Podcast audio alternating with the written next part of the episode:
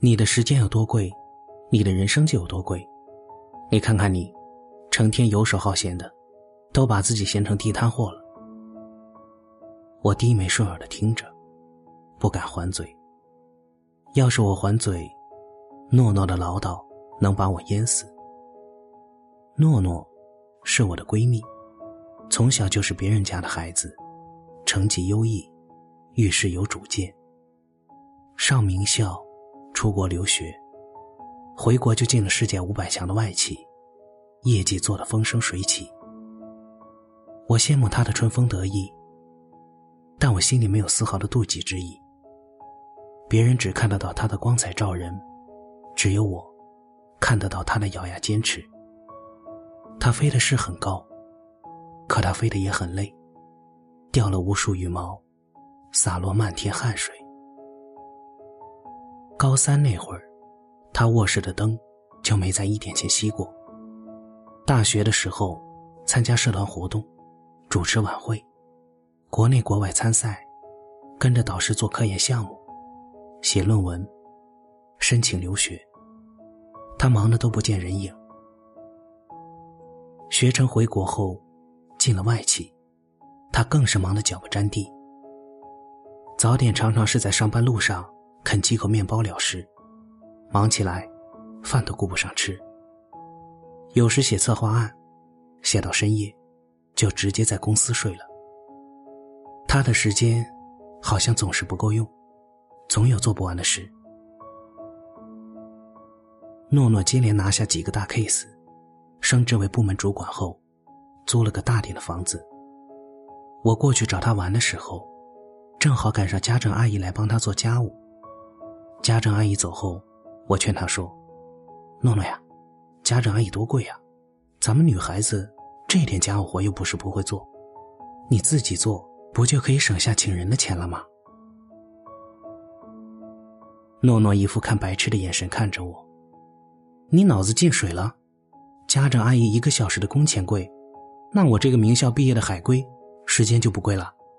做家务，家政阿姨更专业。”他一个小时能做完的，我自己来，至少得一个半小时，干的还没他细致。我拿这一个半小时去赚钱，赚的钱呀，足够请他来给我打扫半个月了。他的话像把锤子，砸进了我心里。原来，平庸的人，就像我一样，只想着省钱，哪怕为此要花更多的时间，反正我的时间又不值钱。可省不出时间来投资自己，自我提升，那么，我的时间只会越来越不值钱，从而陷入廉价人生的恶性循环。另一些像诺诺那样真正优秀的人，他们早已洞悉成功的秘密，知道时间才是人生最大的变量，蕴蓄着巨大的能量和改变未来的无限可能。他们千方百计的。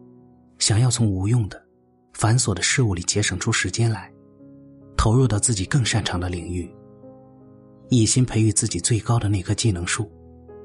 等到我们这些庸人终于回过神来时，他们的技能树早已葳蕤参天，既能让他们沐浴阳光，也能为他们洒落阴凉了。鲁迅先生曾经说过：“生命是以时间为单位的，浪费别人的时间。”等于谋财害命，浪费自己的时间，等于慢性自杀。鲁迅先生还说了，节省时间，也就是使一个人有限的使命更加有效，等于延长了人的生命。节省时间，既是延长了生命，也是提高了效率。现代社会的技术进步和生活改善，大多都跟优秀的人。想要为自己节省时间有关，想要节省计算的时间，于是人们发明了计算机；想要节省洗衣服的时间，于是人们发明了洗衣机；想要节省走路的时间，于是人们发明了汽车、火车和飞机。优秀的人想要节省自己的时间，往大了说，推动了社会的发展变革。往小了说，助推了他们的人生，攀爬向更高的巅峰。对此，刘墉先生也十分认同。他在文章里写过这样一段话：在这个飞速进步的时代，每个人都会被逼得分秒必争。成长是学习用时间，成熟是懂得用时间，成功是能够掌握时间。观察身边那些优秀的人，你不难发现，他们在为自己节省时间上都会有一些妙招。按事情的轻重缓急做好时间规划，他们会优先做重要并紧急的事，如工作上马上要交的一个策划案，坚持做重要不紧急的事，如阅读、写作、学习、培训和健身等。这些。才是使他们成功的事，而朋友打麻将三缺一这种紧急但不重要的事，和闲聊游逛这样不紧急也不重要的事，他们很少做。专注于当前的事，代办事项一件一件的完成。有研究数据显示，干扰会导致人们丧失多达百分之四十的时间，工作被打断，我们在集中精力。重新投入到工作中，至少要花费十五分钟。所以，那些优秀的人，工作起来都会心无旁骛，无比专注。能花钱解决的事情，绝不花时间，让专业的人来解决自己遇到的棘手的问题。比如电脑坏了，你不必自己摸索学习，捣鼓半天，术业有专攻，你又不靠这个吃饭，直接送去修就是了。就像诺诺，他把家务交给家政阿姨，省出来的时间，他就可以用来创造价值，享受生活。你别看这些方法简单，每天能省出来的时间，可一点不少，尤其是日积月累，那就更可观了。想想，你的一年比别人的一年多出好多天，那种感觉，简直比中奖还爽。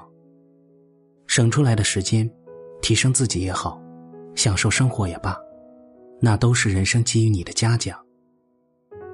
去当个时间的吝啬鬼吧，你若惜时如金，定然前程似锦。